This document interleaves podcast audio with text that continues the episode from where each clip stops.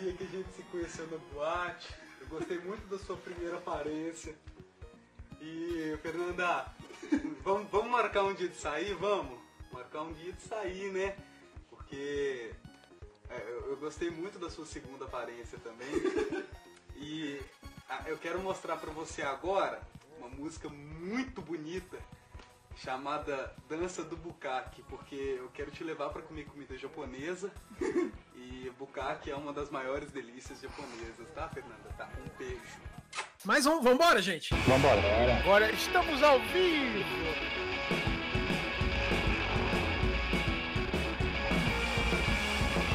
Senhoras e senhores, muito boa noite, sejam bem-vindos a mais um episódio de Guardiões Perdidos. Eu sou o Rafael Luque e aqui comigo minha querida Ed, Hey, stay great. Fernando Carvalho Aê, é nóis! Jonas Sussuarana, e Oli.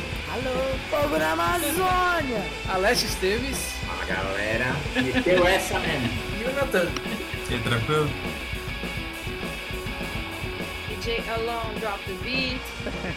Senhoras e senhores, sejam bem-vindos a mais um episódio de Guardiões Perdidos. Eu sou o Rafael Luque e aqui comigo, Fera, Aê, é nóis! Yuli Olá. e Natan. E hoje nós vamos falar sobre episódios velhos de anime e das presepadas que nós passamos na vida para poder assistir, consumir essa mídia tão prezada e que chegava com tanta dificuldade aqui na nossa, na nossa terra aqui. Vocês vão puxar as presepadas? Não, o principal são as presepadas, não é só falar do conteúdo. Porque hoje em dia, né, a, a vida, a vida, a vida nerd hoje, nerd, É nerd, muito uma coisa fácil. muito fácil, né? Muito. Você senta na frente da sua televisão, você pega o seu celular, você abre o aplicativo seu de streaming favorito aí, manda jogar espelhar na sua televisão e assiste e tá de boa, né? Muitos, muitos programas aí, é, muitos serviços que você pode assinar, inclusive oferecem um serviço de transmissão praticamente simultânea, né? O episódio passa lá no Japão e uma, duas horas depois já tá assistindo ele legendado, né? É, quando a gente era jovem, Emule manda lembranças. as coisas elas não eram assim tão fáceis não, né? Bom, quem, quem quer começar então contando as suas histórias aí de, de, de presepadas de animação? Vou começar pelo Não. Fefe aí. Não, já vou, já vou aproveitar já então. Como é que você Já conheceu os animes da vida, Fefe? Conta a sua relação de descoberta pra gente. Tipo, eu nem, eu nem tenho memória, cara, de quando eu comecei a acompanhar anime, porque, tipo assim, a gente não chamava, não chamava de anime, né? Tá, então, Quando então, a gente começou. então quando você percebeu que anime era uma coisa diferente? Cara, Do que Eu- você ligava a televisão e assistia, sei lá, primeiro. Não, comandos em primeiro. ação, né? Sei lá, era... Não, é porque tava no bolo, né, Slot? Tipo, tava no, tava no bolo. Tipo, você percebia uma coisa diferente, por exemplo, é, quando a gente falou dos desenhos animados dos anos 80, é, eu falei exatamente sobre a minha impressão e, e o que eu fiquei impressionado com o desenho do Rei Arthur, né, cara, que passava no SBT. Que eu acho que é a minha lembrança mais antiga, assim, da- nessa época, né? Era Preciso o Cavaleiro e o, o, o Rei Arthur e tinha também o Astro Boy, cara. Minha relação com o Astro Boy começou nessa mesma época. Não sei se vocês se lembram, mas a gente tinha a pipoquinha que tinha o garoto propaganda que era Astro Boy, né? Uhum. A Terra de Ninguém É, dos anos primeiro- 80. A Pipoca primeira, a primeira relação com, com o anime que muitas pessoas têm foi comer pipoca do Astro Boy. Tá né? Que, verdade. tipo, eu nem lembro qual é a marca, não sei se, é, se, é, se era Clark mesmo, sei lá que era, mas o garoto propaganda era o Astro Boy. E, tipo, você via o desenho animado e, meu, a pipoquinha daquele, daquele robozinho, cara. Eu achava muito louco. Né? E eu, eu gostava da pipoca, então você comprava. Né? E aí já juntava as duas informações ali. Mas, tipo, o, o que me impressionou, eu fiquei apaixonado pelo Astro Boy, tanto que eu não escondo de ninguém. Que é, eu gosto muito de Mega Man e coisas relacionadas, porque, meu, a raiz tá lá, né?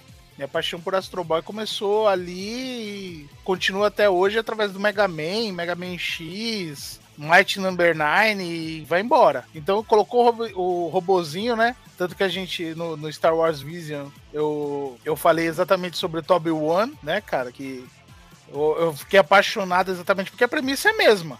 Né? Não, é premissa 100% Astro Boy aquilo, né? É, é o Astro Boy Jedi. e, e se a gente for pegar, parar pra pensar, tipo, eu acho que eu li ah, Pinóquio anos depois. Então, tipo assim, é, para mim os caras copiaram o Astro Boy.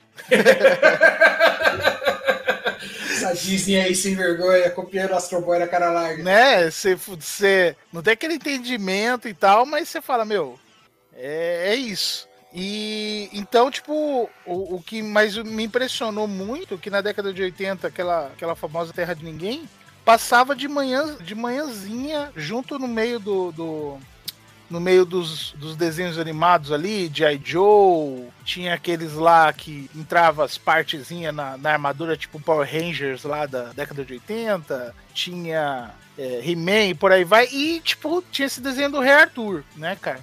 que na minha memória afetiva, eu achava que ele era muito melhor do que ele deveria ser na realidade. Eu fui Eu ver, cara, não fui correr atrás. Ele, quer ver, ó? Rei, Rei Arthur anime. Olha lá, é Rei Arthur mesmo. Entaku no Kishi Monogatari. Moero Arthur.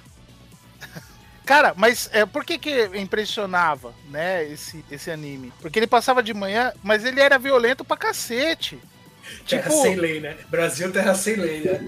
é, é, Outra, outra das minhas paixões, é, é, que é Conan, tipo, tinha desenho animado na época. O Conan dava espadada nos caras eles iam pra outra dimensão. O Rei Arthur passava lambida e voava sangue. Cara, eu não tenho memória nenhuma desse desenho. Cara, eu.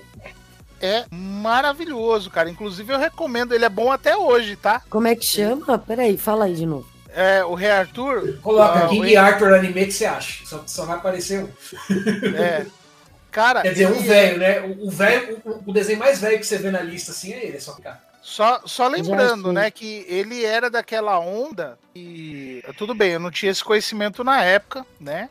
Mas só que ele era daquela Hum. mesma onda ali da época do, do Gundam, do Speed Racer, por aí vai. Então você vê que a animação é muito parecida, os É cortes. de, é de 79, né? Eu tô vendo aqui. Exato. E aqui passou por meados de 84, 85, 86, por aí, né? E, cara, era, era excelente. Mas só que ele tinha uma trama extremamente adulta, né, cara? É, já começa pela própria temática, né? Já começa pela própria temática. E ali eu já, já vi que tinha alguma coisa diferente. E aí eu comecei a me apaixonar por anime e tal. Você já vai ler mangá. Lembrando que final da década de 80 e início da década- de 90, o que, que a gente tinha? Mais Garoto Sensitiva, né? Aí é, depois eu, o, o Mai ainda eu peguei do Hans, né? O nosso amigo Hans, que nunca participou aqui, mas um dia traremos ele, a, a enciclopédia humana, né? Ele é o verdadeiro Gandalf. O Hans. Inclusive, ele já tá. Se bem que tá parecendo mais com o Alamur do que com o Gandalf. Mas É. ele tá chegando lá. inclusive, inclusive nas bruxarias, mas deixa quieto. É, mas legal, mas legal você falar disso, porque é, os animes aqui no Brasil, eles chegaram, eles chegavam por duas vias, né? Normalmente. Ou licenciamento que vinha dos Estados Unidos, ou licenciamento que o Brasil trazia da Itália. Aliás, como muita coisa que passou na TV no Brasil, importado nos anos 80, era licenciada a partir da Itália. Não me pergunte o que, né? Mas eles fechavam os pacotão e traziam tudo via TV Itália. E a Itália e a França são dois países europeus que sempre é, exibiram muito animes já desde a década de 70, principalmente a Itália. A Itália tinha uma relação tão próxima com a produção de animação japonesa que eles chegaram a fazer produções em conjunto. Né? Os, os italianos iam lá, escre- faziam a pré-produção, né? escreviam a história, criavam os personagens e tal, e mandavam para o Japão o pessoal fazer a animação e eles faziam a produção em conjunto. Isso desde a década de 70. Né? Então o, Brasil pegava, fechava uns pacotão e trazia um monte de anime junto de uma vez só tudo via versão italiana. Quando via dos Estados quando via da Itália, beleza, porque vinha mais ou menos tudo inteiro, porque os italianos não picotavam nada. Quando vinha dos Estados Unidos, aí o negócio já vinha tudo torto, né? O americano ele achava que não pode passar o anime como é um anime porque vai ferir a sensitividade dos americanos. Os americanos eles precisam achar que o mundo inteiro é americano, né? Então precisa adaptar para ficar parecido, para ficar melhor pro, pro, pro mercado deles, né? E aí tem coisas como o Robotech, que a gente já citou aqui, né? Que é uma cross tudo torto, mistura três animes num só, três animes que nem são da mesma franquia, né? Os caras vão lá e corta tudo e coloca tudo numa coisa só e tira episódio daqui, coloca do outro e vira um negócio que não tem nem pé nem cabeça. Né? Tanto Então, a gente, as primeiras animações que passaram aqui no Brasil, até onde eu sei, né? É, foram animes do Tezuka, como você falou, né? Tanto o Astro Boy como a Princesa e o Cavaleiro. Minha mãe Sim. assistia a Princesa e o Cavaleiro quando eu era criança, que vinham de licenciamento via TV Itália. E aí depois, no começo dos anos 80, começou a vir coisa dos Estados Unidos também, né? Então o nosso grande amigo Jorge, que já participou do programa aqui com a gente, né? Grande fã de Patrulha Estelar, foi um dos primeiros animes que veio vir os Estados Unidos para cá. Lá nos Estados Unidos era Star Blazer, né? É, aqui no Brasil passou como Patrulha Estelar e lá no Japão chama o Shusenki Yamato. Foi um dos primeiros animes que veio, que veio nessa leva. Depois a gente teve o Robotech também, que a gente também assistiu aqui no Brasil, picotado do jeito que tinha, né? Mas fazer o quê? Paciência. É, e aí, mais pra frente, no final dos anos 80, começa a aparecer os primeiros animes que vêm licenciados direto do Japão. Né? E aí, por mais incrível que pareça, o primeiro que eu sei que veio assim é, veio por causa da Tectoy, que foi o Zillion. Né? A Tectoy começou a representar a SEGA no Brasil. Antes de fazer o Master System, eles lançaram a, a arminha laser Zillion. Né? E aí, para poder ajudar a vender o brinquedo, eles fizeram uma parceria com a Globo e trouxeram o anime Zillion para cá. E aí a gente teve Zillion na TV aberta, passando no programa da Xuxa, para vender a arminha laser da Tectoy. Acho, acho que foi o primeiro anime que veio direto para cá sem ser licenciado via, via outros países. É que na verdade, né, cara, o, a Tectoy ela tinha uma força no marketing nessa época. Então, na verdade, o Zillion foi o primeiro produto que a Tectoy lançou. É, então, porque o, o- inclusive você deve se lembrar dessa época, é, foi o Zillion que, meu, tinha comercial enorme na, na, na Rede Globo, parecia é, como foi dos Vingadores, que até eu fui ver no YouTube, me falaram tanto da propaganda dos Vingadores quando saiu na Globo, assim, tipo, meu, era um big deal, né, cara? E depois a Tectoy ainda, nessa mesma época, você vai se lembrar disso, no dentro do vídeo show eles tinham um quadro de videogame que Miguel Falabella Miguel dava Falabella dicas dava dicas de videogame no Master System. Como no, no Wonder Boy.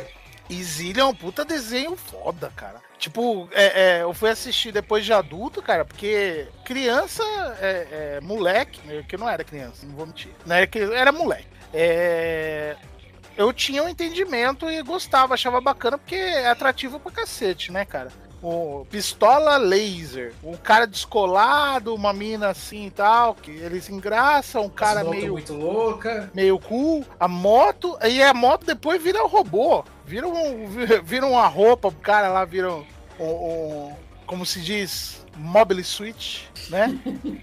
E, cara, puta anime, né? E, e a gente aqui consumiu sem saber nada que era a parte de um licenciamento, que era simplesmente uma propaganda em série.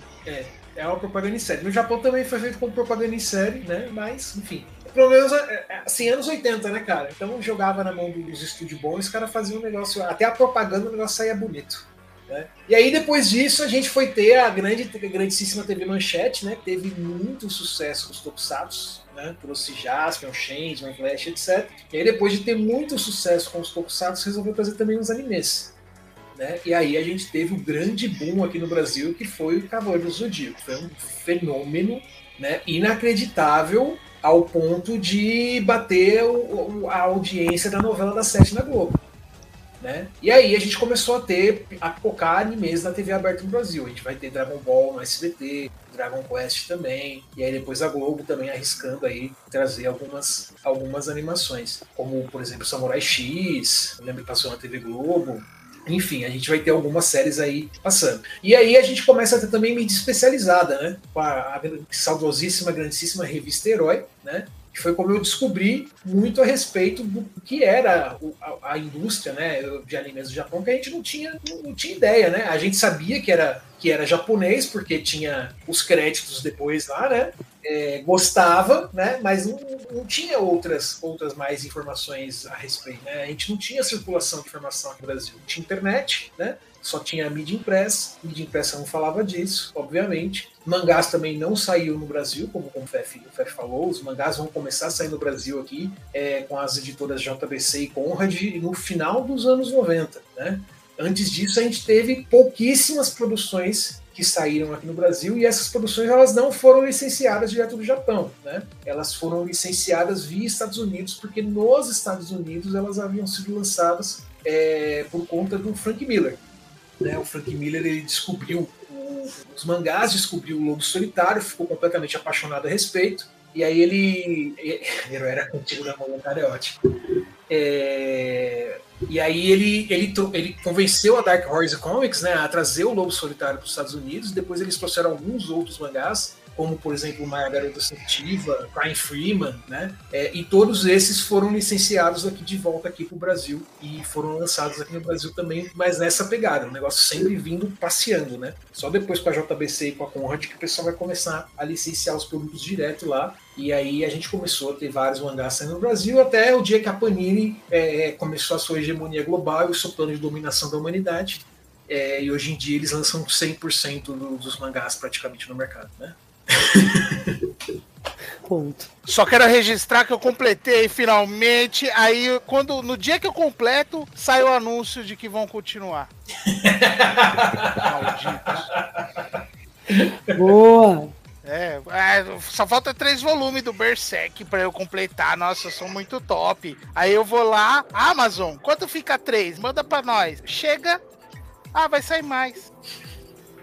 Aê! E aí, né, com a revista Herói da Vida, a gente começa a descobrir, né, não só que existe todo um mercado aí, mas a gente começa a descobrir que existe o submundo dos otakus, né? Começa a descobrir que existem, é, que existem exibições públicas de animes, que existem fansubs, né, grupos que vão lá, legendam os animes direto do Japão e depois lançam é, eles em VHS e distribuem aí pra galera, né? Em VHS ainda, hein, gente? E aí, e aí, enfim, e aí eu entrei nesse mundo negro aí, né? Comecei a. Entrou no ambiente de música e de anime. É, então, né? E aí, e aí a, coisa, a coisa começou a ficar feia, né? Queria até que o Mário tivesse aqui, ele tá aí nos comentários, né? É, que o Mário, né, foi o- o- a pessoa que, que me levou muito pro, pro mau caminho nessa época, quando ele me apresentou é, as, as exibições de anime que tinham no Centro Cultural, na Gibiteca Municipal Rinfield, quando ela não era nem no Centro Cultural Vergueiro ainda lá em São Paulo, quando ela ainda era lá na, na Vila Mariana. Né? Eram exibições que aconteciam de domingo, não lembro, acho que era uma vez por mês. Era no domingo Essa- de manhã. Eu só fui no, na Vergueiro. É, e aí você tinha que chegar lá de madrugada para conseguir um lugar para sentar, porque ele lotava, lotava. Um monte de gente para assistir tudo numa única TV de 29 polegadas, né? Ler a legenda era uma coisa inacreditável. E, e lotava, cara, lotava. Tudo pra gente ver os últimos, os últimos lançamentos de, de animes, né? Eu assisti vários animes pela primeira vez na exibição na Biblioteca Municipal, né? Assisti Scafone na Biblioteca Municipal, assisti Mahotsu Kaitai e vários outros. E eu também assisti diversos animes em VHS que a gente comprava no Fansub, né? O que a gente fazia? A gente pegava os amigos, a gente fazia uma vaquinha, né? É, comprava as fitas, né? Você, você encomendava as fitas via correio, tinha que mandar o dinheiro via, via correio. pros É, caras, Dessa uma- parte eu lembro bem que eu só paguei, mas não assisti. Sério. Sério. E aí depois as fitas chegavam, a gente se reunia pra assistir e o pessoal ia copiando, né? E as fitas iam, iam rolando. Aí eu assisti Slayers, assisti Berserk. Aê! A putinha do Peixoto chegou. Agora vai ficar solo. Não, não, mentira. Aí está a pessoa que me levou pro mundo das drogas, quer dizer, pro mundo dos otakus sujos.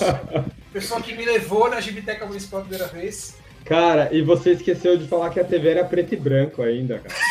Puta, é verdade, cara. Era uma TV 29 preto e branco, gente. Era. Isso, cara. Eu lembro que, não sei se você chegou a assistir esse, tinha um anime chamado Mahou Kaitai, que era um, um anime de, de comédia e tal. E a gente viu, adorou, nossa, que delícia. Aí anos depois, cada- eram três bruxinhas, assim, né? Meninas que estudavam. Mahou Kaitai é usuário de magia, né? Era uma escola de magia e tal. E aí, tipo, depois a gente foi ver, ah, cada uma era de uma cor, saca? Era tudo igual pra gente. Era tudo igual, cara. Eu usava uma roupa e uma cor, cara tudo é roupa igual, né? É, exatamente. Nossa, cara, mas eu, eu, vocês falando dessas histórias, cara, muitas lembranças tem. Não tem como. E era, e era coisa da Lamos, né? Tipo, o Peixoto que organizava e o outro rapaz lá da Lamos que, Nossa, que disponibilizava as fitinhas, né?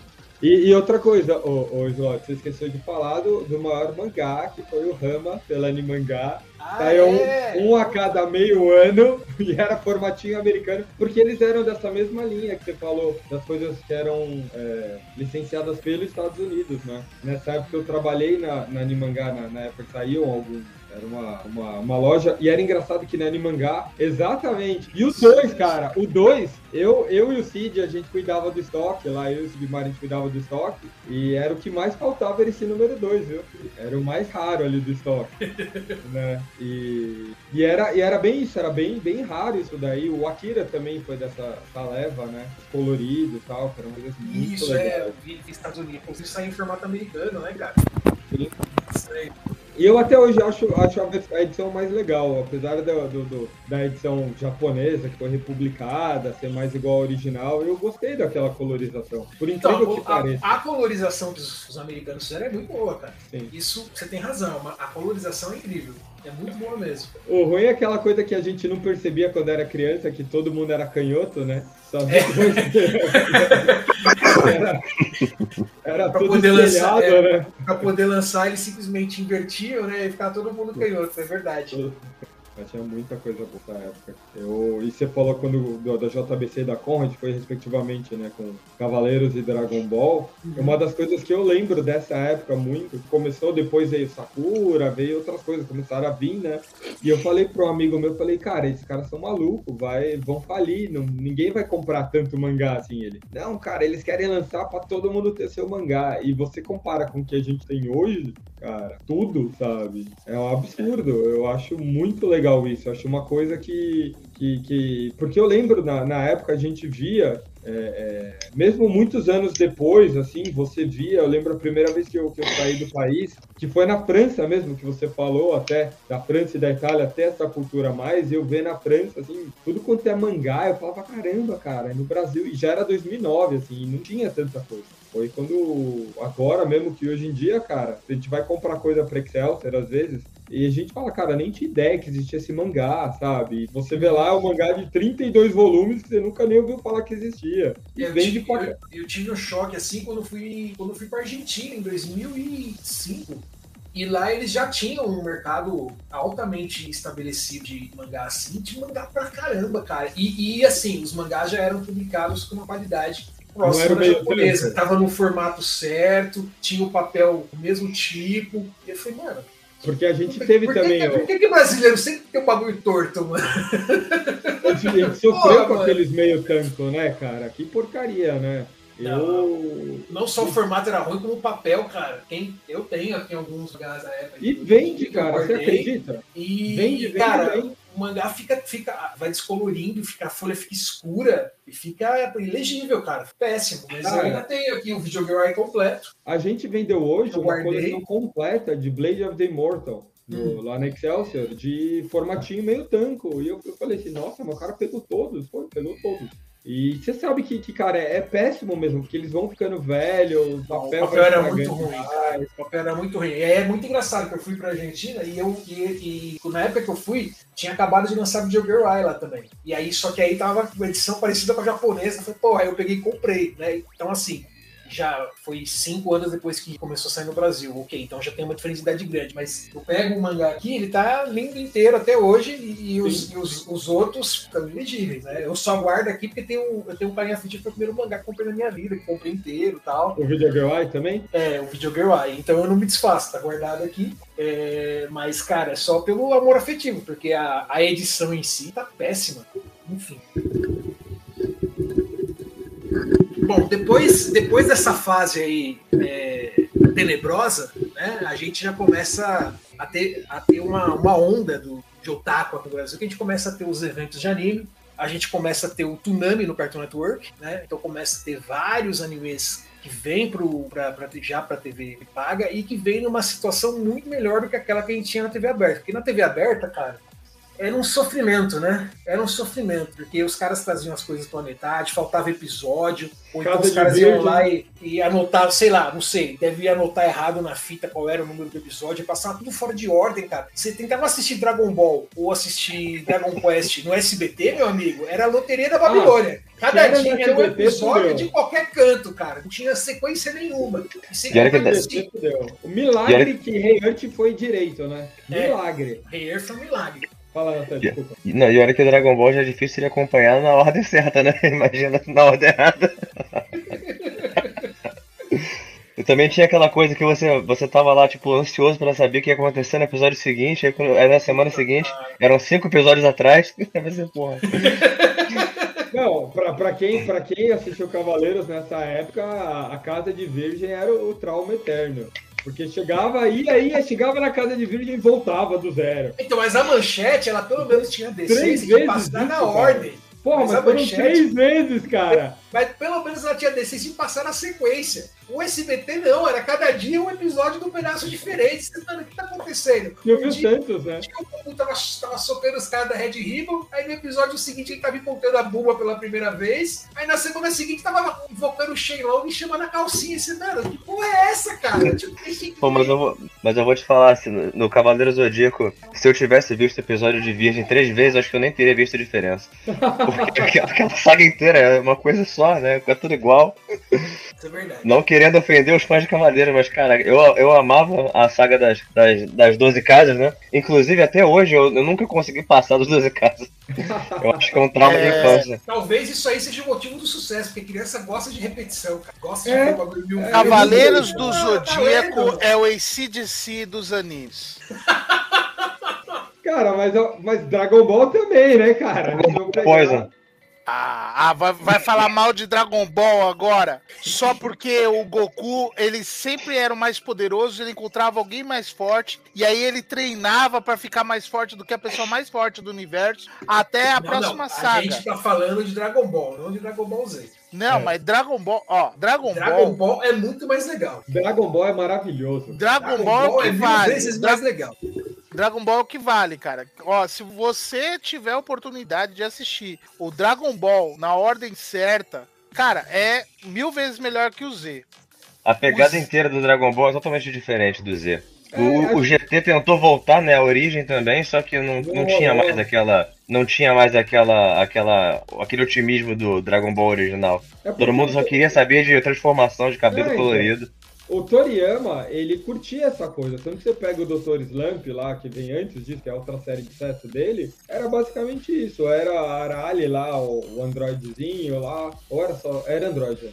E cheio de humor, piadinha de, de É, o, é, insinuação sexual besta, toda essa bobeirinha dele, sabe? é, o Toriyama ele, ele é muito bom pra fazer sequências de ação, tanto que virou uma, uma febre, né? Mas eu acho que ele brilha mesmo quando ele tá fazendo piada, cara. Sim. Eu acho que o sim. humor, principalmente o humor gráfico dele, né? As caretas que os personagens fazem e tal, eu acho que é sensacional. Cara. Sim, com certeza. É, é a minha, é minha fase favorita também. É. É, porque, Não, tanto- cara. É Não, eu só, ia, né? eu só ia comentar uma coisa. Tanto que assim, é, vocês eu acho que têm a mesma impressão que eu. Qualquer produto que você via com traço do Toriyama, quando veio o Chrono Trigger, putz, é aquele cara e tal, não sei o que. Meu, aparecia qualquer coisa. Dragon Quest, você só via a capa, porque o, o jogo não tinha nada a ver. Meu, você se empolgava de ver o traço do cara, porque tinha aquela pegada, tinha aquela pegada de humor, né? A- a- Você vê que Aquela até. coisa o- única, né, dele. o- É, exato. O que, até coisas que saíram posteriores da Dragon Ball Z, tipo, tinha essa coisa, tinha é, esse humor, essa coisa pra cima. E aí, tipo, Dragon Ball Z, GT, é, Super. Fly era antes de Dragon Ball? Ou era depois? O quê? Não, foi depois, Pô. tudo depois de Dragon Ball, O cara. Fly? Fly, Fly foi depois. puta, eu acho que foi Porque ele tinha uma depois. cara de, de, de velho também, né? Sim, não, não, não. é Não, porque, Ele porque tinha Ball cara é anos velho. 80. Mas O Fly, o é Fly é depois, porque o Fly é uma adaptação, eu acho que é do Dragon Ball, inspirado no Dragon Ball 3. Dragon Quest 3. Dragon Quest 3, desculpa. Dragon Não, Quest 3. O Dragon Quest 3 é de 88, eu acho. Então é depois sim. O Dragon Ball é de antes disso, né? Ó, Dino Daiboken é o nome do, do coisa. Deixa eu ver quando. Que é até engraçado, porque o nome do, do Fly, na verdade, é Dai. Só que em inglês ficaria estranho, aí os caras, não, não vou chamar o cara de mo- morreu, tá ligado? Mas é, você acertou, o Slot 89. E Dragon Ball é bem antes. Cara, é engraçado que a primeira vez que eu tive É, Dragon Ball é de 84, começou. Então, a primeira vez que eu tive contato com, com Dragon Ball foi numa Shonen Jump da vida. Eu acho que era no Shonen Jump que ele saiu, né? E porque, tipo, minha mãe trabalhava no banco, lá na Liberdade, lá. Você sabe, bancário de banco público ainda, metade é japonês, né? Tá ligado? Mas tem. E, e, e aí uma vez eu lembro que ela tinha uma amiga dela lá, que tinha um filhinho, a gente foi viajar, todo mundo pra praia, com a Caraguatatuba, com meus primos, um monte de gente, assim. E o moleque tava, cara, tipo, com, com um Shonen Jump, assim, japonês, assim, tá ligado? E eu lembro foi o meu primeiro contato, assim, que era, tava alguma saga de, de torneio, de coisa assim. Eu lembro até de perguntar pra ele assim, tá, mas o que, que ele fala quando ele dá magia? Porque a gente sabia do Hadouken, né? Então, tipo, ele tem, você, tem, você tem que gritar alguma coisa. E ele ensinou que era o Kamehameha, e nossa, aí a brincadeira dos moleques era o Ryu contra o Goku e se batendo, sabe? Mas só fui Quem- saber o que era mesmo muito tempo depois, porque isso daí eu tinha o quê, uns 7, 8 anos, sabe? Fui Quem nunca mandou Kamehameha na água, né? Na piscina. Na verdade, na água, a cólera do dragão. Quem nunca, quem nunca, né? Eu- eu- a, gente, a gente sacaneia Dragon Ball Z, mas, porra, eu não consigo mentir. Mas, é, mas vamos falar, é um, é um visual muito foda. O Dragon Ball Z ele tem uma, uma, uma parte Todos- gráfica de, Menção rosa aqui pro dublador do, do Vegeta, né? O seu famoso Morra, Kakaroto! Kakaroto maldito! Apesar que atualmente o mais famoso tá. Tá... Frieza! Por que você matou o Kuririn? Vocês viram essa febre que tá acontecendo, cara? Eu não vi. Puta, um cara fez um vídeo no TikTok zoando essa frase e ele faz, ele faz tudo zoando e dá um grito. Mano, fizeram versão. Puta, fizeram todos os tipos de versão remix. E aí você vê artistas assim, tipo. é, sertanejo gravando. Frisa, por que você matou o Até- No final das contas, o Goku é o pior personagem do Dragon Ball Z, né? Não, com Como assim, certeza. Ele é, o, ele é o pior todo. Ele é o pior pai, pior amigo, pior isso ele é. Marido. Não, mas vamos dizer que ele- é, o que avança pra caramba no Dragon Ball Z é o Piccolo. A figura do Piccolo no, Ele no começa primeiro velho, Dragon Ball. Não é? Ele começa todo É. velho podre, aí ele rejuvenesce, aí depois muda o design, parece a Mônica. Lembra quando aquela primeira Mônica toda cagada? Aí depois fica uma Mônica decente? É do nada, ligado? É, é porque. Não, porque o, o, o, o Piccolo da Emao, né? O Piccolo do, do, do Dragon Ball Z, ele, ele meio que seria filho do Piccolo original, né, cara? Que o Piccolo original ele era meio vilão genérico, né? Tipo, o cara fodão. Que o Goku, tanto que, cara, eu vi uma O Dragon Ball estátua. é o antigo, né? É, o Daimao é o antigo, isso, tem É, razão. o é o- O, o- tem uma estátua do Goku pequenininho atravessando o Piccolo, assim, cara, que, meu, eu toda vez que eu vejo aquela estátua me dá um negócio, assim, eu falo, meu, é duro ser pobre. Mas é o nosso mal, né, cara? É duro ser pobre e não tem espaço. Já começa daí, né? Pior é você ser pobre e você comprar mesmo assim. Também. Também. Aí você fica sem- com menos espaço e com menos dinheiro. Com mais dívida só. É quando você sabe que você é pobre porque você comprou, né? Tá ligado? Você comprou e você tem que escolher se você vai pagar a conta de luz, se vai pagar a fatura do cartão. É. Vou pegando, vou, comprar, pegando vou um- comprar um botijão de gás ou vou, vou já adiantar essa parcela aqui do Goku que eu comprei? Fazer consórcio. Goku. E a, a galera tá fazendo agora, né? A zoeirinha do, do Lula com, o- com o Alckmin, que é o Goku e o Piccolo, né? Sério? Os inimigos, os inimigos trabalhando junto. Essa eu não vi, não. Puta, ficou muito bom, cara. Espero que o Ciro não descubra que senão ele vai se fazer como se fosse. uh, Ai, ele vai ser o. Ele vai querer ser o Vegeta. É. É o Puta, Jojo ele- Ciro. Ele de, de Homem-Aranha, velho. Não, Pô, mas. pe- eu ia falar que pegando uma, uma negócio que, que você falou agora há pouco, fera, do Mobile Suit, eu tenho, tenho duas referências que eu quero fazer. Você, o Rafael falou agora há pouco sobre que o Tsunami trouxe o anime pro Brasil, né, com uma qualidade bem melhor do que tinha antes e tudo mais. Uma coisa legal é que ele trouxe vários animes também que a gente não tinha que não- que não era viável você botar na, na- na TV aberta nem nada, porque era aquela coisa muito mirabolante, né? Se não fosse um chutinho, soquinho, a gente fica. A, a criançada ia ficar meio perdida. Aí quando eles começaram a trazer animes tipo. Tipo Gundam, né? Que era aquela coisa. Eu, eu, eu, quando era criança, eu odi- odiava Gundam, cara, porque eu não entendia nada do que, que tava acontecendo. Era aquela parada super adulta, era um monte de negócio de política. Eu não entendia nada. Eu só achava maneiro o robô. E o pior é que tinha muito pouco robô E era muita conversa, né? Eu, Mas eu eu- confesso que quando entra nas tramas políticas tem, tem algumas séries do Ganda que até hoje eu não entendo.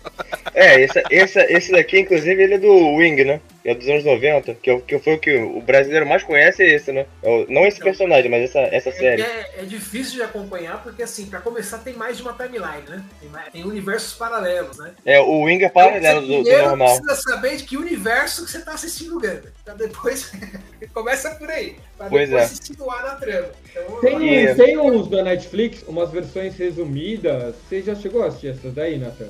Não, cara, eu, eu- honestamente, eu- o único que eu assisti é o Gundam e o, o Wing. E ainda assim, eu, te- eu só assisti por nostalgia mesmo, porque hoje em dia eu não, eu não consigo mais engolir aqueles papinhos de. de, de- é uma coisa que eu não, eu não. Eu entendo pra criança. Como é atrativo, né? A criança pilotar um robô gigante, mas eu, como adulto, eu olho pra isso e não consigo levar a sério. Aí você vê um outro, um outro desenho na mesma época, que eu, eu quero ver quantas pessoas aqui vão conhecer, eu, eu não vou nem falar o nome, só vou mostrar o boneco. Eu quero ver quantas pessoas conhecem, que era na mesma, mesma linha, né, do Gundam, só que quase ninguém que eu, conhe- que eu falo hoje em dia conhece. Vê se vocês conhecem esse daqui. A Claymore? É, Porra, claro. Não, mano. esse, esse bonequinho aqui, cara, ele é de 89. O boneco, não o, o desenho. pra você ver como a parada é velha. E, e esse já era um que não, não É fez tanto é sucesso. Shino Masamune, não é? É, eu acho que é. Ele, ele não fez tanto sucesso aqui porque, porque ele era uma coisa. Ele era uma coisa mais comum, né, cara? Tipo, ele, ele era tipo a polícia no dia a dia lá com os robôs, aí todo mundo tinha robô pra construir prédio, né? Tinha, os- tinha os labels, era, o nome do robô era label, né? Aí Isso. tinha o label lá conser- consertando a, a rodovia. Aí a criança olhava pra essa porra e pensava, cadê o robô lutando, pô? Cara, eu assisti isso que assim, é, eu não sei o que acontece, que se você google aí, né, eu vou dar os segredos de vocês aí, e tem um monte de OVAs, né, que são é, uma explicação paralela aqui, né. Durante os anos 80, no Japão, surgiu um mercado de animes que eram produzidos direto para vídeo.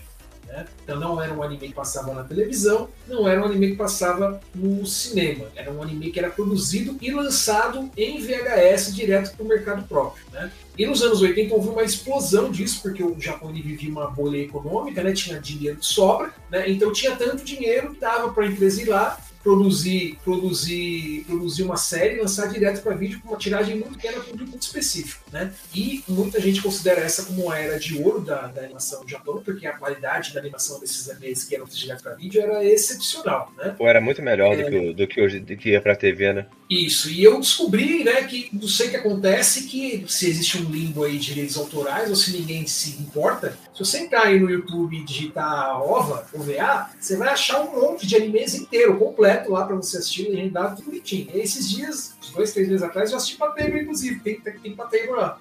Agora que você falou, vão, vão derrubar tudo, pô. E, cara, eu assisti muitos animes, Eu- falei, mano, será que tem tal coisa? E você vai lá, tipo, será que tem Dirt Pair? Tem Dirt Pair É, inteiro. Cara, será essa, tem o, o anime original do Shin Megami Tensei? Tem também, pode assistir, tá lá inteiro. essas paradas de ova, eu quando eu era quando eu era criança, eu sou outra geração de vocês, né? Eu, eu nasci em 91. Quando eu era criança, no, no, meu, no meu prédio vizinho, do, tipo, duas portas do lado, o cara era dono de uma locadora de, de, de fita de VHS, né? Aí a gente, que era do mesmo quarteirão quase, então assim, eu, eu, e aí eu meus pais na locadora, e ele tinha uma seção lá que tinha um monte de anime OVA, sabe? Eu chamava de OVA, né? OVA que seja. E caraca, eu assisti muita coisa que eu não entendia nada com uns 7, 8 anos. Botava um negócio lá. Tinha, tinha umas horas que eu pensava, será que o que eu assistia era anime ou será que era hentai? Porque eu nem sei muito a diferença às vezes. Aquelas paradas de tentáculo, né? Tá ligado? Você lembrou um negócio agora. A gente teve alguns animes que saíram direto pra VHS aqui no Brasil também. Né? Perdidos, que eu não sei de onde veio, de onde licenciaram, se alguém licenciou direto do Japão, mas que saíram direto pro mercado em VHS. Eu lembro de assistir alguns. Eu lembro de ter assistido, por exemplo, um, um anime que é baseado no jogo de computador japonês muito antigo, que é o Dragon Slayer. Que é, um, que é um jogo de, de Dungeon Crawl. E tem um anime do Dragon Slayer, um ovo, não sei- quantos episódios são. Eu lembro que saiu no Brasil, porque um dia eu tava passando locadora e eu. "Que é Isso aqui. Fui lá, aluguei e era um, um OVA do Dragon Slayer. Eu lembro que o filme do Macross, o Remember Love, também saiu em, locadora. Eu lembro de ter alugado e assistido. A gente teve alguns animes que saíram direto pra vídeo aqui no Brasil. Que eu não sei de onde que vieram, cara. Não sei quem licenciou, qual foi o caminho. Tem até curiosidade. Se você que está nos ouvindo aí souber, conta pra gente. Pô, eu assisti, mu- eu assisti muito anime, é muito ova de ficção, sabe? De ficção científica de em VHS. Mas se você me, me pedir pra falar a história ou falar o nome, eu não consigo lembrar de nada. Eu só lembro que a animação, a animação não tinha comparação com a que a gente via na TV, né? Era, Então, não, tinha, não tinha teve- reciclagem nenhuma. É, E a gente teve um programa de, de ovas que passou na TV Manchete, né? Que era o S Mangá. Eu ia puxar o S Mangá agora, porque é o seguinte, você falou de Pet Labor e tal. Cara, Com a, com a negócio- aberturinha ali, com a música cantada pela mesma mina que cantava a abertura do Churato. Exatamente. E, cara, lá eu conheci um dos animes que é um dos meus favoritos da vida, tá? Que é o Dominion Police Tank. Que inclusive despertou minha paixão por Metal Slug, né? Não sei se vocês se lembram ou se vocês conhecem esse anime. Esse aí eu não assisti, cara. Cara, eu lembro de ter é, assistido o Orgon.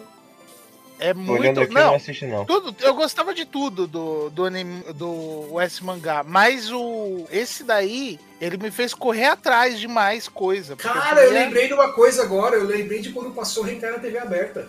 Sim, A Lenda do Demônio, na TV, Lenda no do- canal 21 HF de São Paulo. Você assistiu isso daí, mano? a lenda da lenda do mundo. Eu estava um dia lá em casa, passando na TV, nossa, que anime é esse? Sem tempo pra assistir, mano. Era um Ó. anime de invocação do capeta e com várias cenas bem pesadas. Vo- Passou na O, o Natan não como, sabe cara. disso. O Natan não viveu essa época, mas nós vivemos duas lendas. A da parte 2, ó, todo mundo fala que assistiu a Lenda do Demônio quando passou. E ninguém tava acordado nessa hora. Eu assisti, eu juro que eu E, assisti. e a, e a segunda lenda é da parte 2 do Calígula, que passou em TV aberta. É as duas histórias de Verdade, verdade. escola que Verdade. todo mundo. Não, você viu? Você viu? Tipo, tinha acabado cinco minutos antes, tinha escutado no recreio do outro colega enquanto ele comia passatempo. Aí ele já ia passando, porque ele queria pagar de gostoso, né? Não, você viu que passou? Vai passar parte 2 hoje. Cara, todo mundo foi pra TV assistir a parte 2 do Calígula na TV e não passou. Todos os moleques com uma mão no controle e a outra no controle, né? E aí Outra- veio a janelinha azul. Ó, pra você ver como eu lembro, hein? A, a telinha azul com a mensagem da justiça que proibiu passarem parte 2. eu lembro. A Lenda do Demônio, cara. Passou em TV aberta, nunca vou esquecer disso. Fui, Mano, tipo, eu comecei a assistir, oh, legal o anime, né? A gente vai assistindo lá, beleza. E, assim, era um OVA, né? Então, animação bonita e tal. E de repente o negócio começa a ficar meio. Opa, peraí, o que tá acontecendo aqui? Nossa, verdade, verdade. Acho que teve- tem, tem uma amiga minha, Mirt, que ela também é de- dessa nossa fase, assim. E ela, ela que me falou desse, desse anime. Eu não sabia que tinha passado. Né? Passou, cara, passou no canal. Mas vou perguntar se Pan, ela foi uma das poucas que assistiu também, cara. Passou a Lenda do Demônio, passou a Kira também. Tipo, foi uma sequência assim de alguns, alguns finais de semana em que passou anime, tipo, lembro se começou meia-noite, uma da manhã. E, tipo, passou a Lenda do Demônio, passou a Kira. Eu lembro que passou mais uns outros dois também, mas não, eu não tô lembrando que anime foram agora. Certeza que era alguém que não tinha. Ou, ou um estagiário muito malandro, ou, alguém que viu a fita e não sabia. Ah, põe aí, vai. Esses desenhos aí é, é cavaleiro. Inclusive- Põe aí, põe aí. cavaleiro. Inclusive, inclusive não tem a ver com o tema, mas só pra falar, tá? Esse cara que passou, ele era estagiário e trinta e tantos anos depois ele ainda é estagiário, agora ele tá na TV Brasil e ele passou Homem-Aranha esses dias atrás aí. o cara pegou o torrent e passou na TV Brasil aí. Cês- não sei Caraca, se vocês sério? ficaram sabendo essa vida. É. Passaram, passaram o, o último que O saiu. agora? último, opa, passou em TV aberta. Mas, ô, tinha, tinha que passar o Miranha completo, que o- tem os quatro Miranha, o quarto é o Kiro.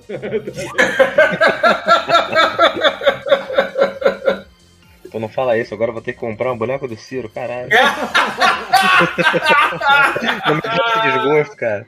Sua coleção não estará completa mais, Natan. Você vai.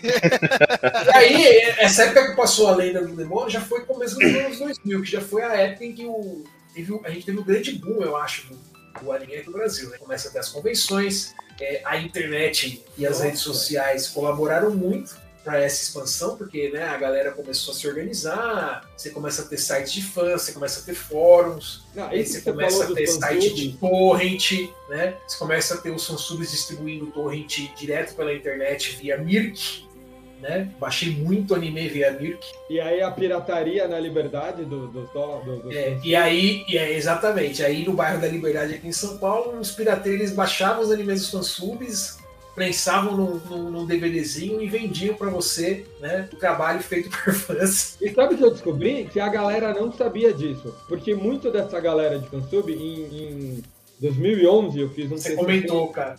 E a galera de fansub, eu perguntava assim, porque a galera era tudo do interior. Como você já tinha acessibilidade pela internet de baixar o que eles chamam de RAW, porque quando eles fazem o fansub, eles fazem o hard subbing, que eles colocam, colocam em cima do vídeo, não é o arquivinho SRT. Principalmente porque, mano, os otaku não adianta, não fica feliz em pôr uma legenda explicando. Tem que ter a legenda do texto, a legenda colorida explicando, o karaokê pulando da musiquinha, tem que ter tudo, tá ligado? Trabalho completo, pô. pô que É, negócio é esse? O CRT não o SRT não funciona. E é muito, muito dessa galera nem sabia, porque é uma galera que era de cidadezinhas do interior que vinha aqui. Não sabia que, que no, em São Paulo, em grandes centros, a galera tava vendendo. Tinha gente enchendo o rabo de dinheiro e lendo o DVD do Naruto.